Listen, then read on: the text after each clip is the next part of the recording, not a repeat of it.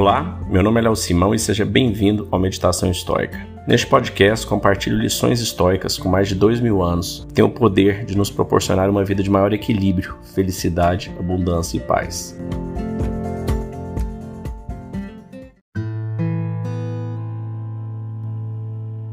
Não poderá ser um e o mesmo durante toda a vida o homem cujo propósito de vida não seja igualmente sempre um e o mesmo.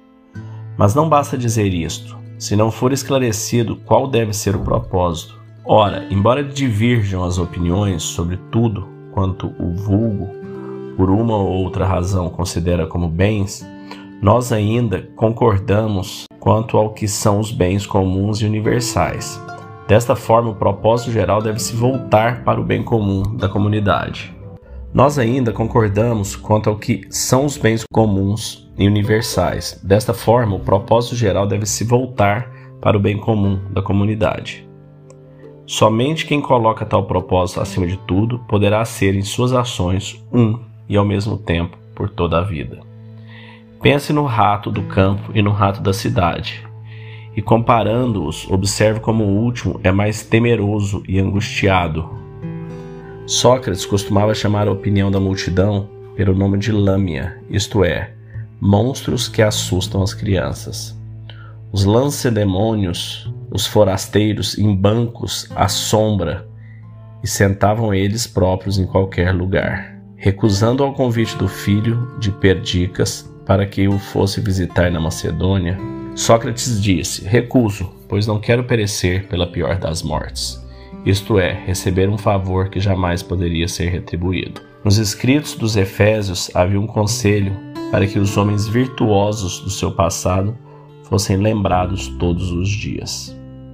Os discípulos de Pitágoras recomendam que pela manhã ergamos os olhos para o céu, de modo que pela contemplação diária dos astros, que seguem sempre a mesma rota e executam sempre do mesmo modo a sua missão, tenhamos um exemplo vivo de disciplina e pureza, pois nenhum astro recorre a véus para ocultar os seus atos. Bom, aqui tem uma série de pensamentos que ele vai colocando, né, não tem muita relação com o outro nessa fase, né? Às vezes a gente lê alguns trechos que é um pensamento mais longo, e aqui são pensamentos variados que ele foi escrevendo. Da mesma forma que a gente escreve um diário, às vezes escreve um pensamento, escreve outro, uma nota, né?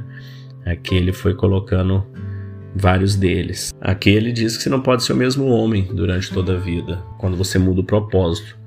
Quando você muda seu propósito, você muda o seu perfil, o que você busca, o que você atrai, né? E ele sempre dizendo, né, a gente voltar para o bem comum, fazer o que é bom para a sociedade. Ele traz bastante, né, como governante, você vê o tanto que ele se preocupava com esse conceito de simpatia, um conceito estoico, onde nós somos todos conectados tem a frase dele que a gente leu em algum dos trechos anteriores, onde ele diz: O que faz bem para a abelha faz bem para a colmeia.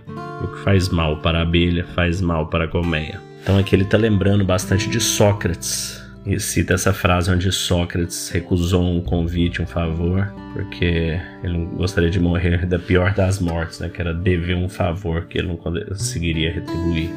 Então, para ele, isso era uma morte, era pior do que a morte, né? Então, aqui ele relembra Pitágoras e diz que, como Pitágoras diz, que o ser humano deveria seguir o exemplo dos astros em termos de disciplina e pureza ao cumprir sua missão, a cumprir sua evolução.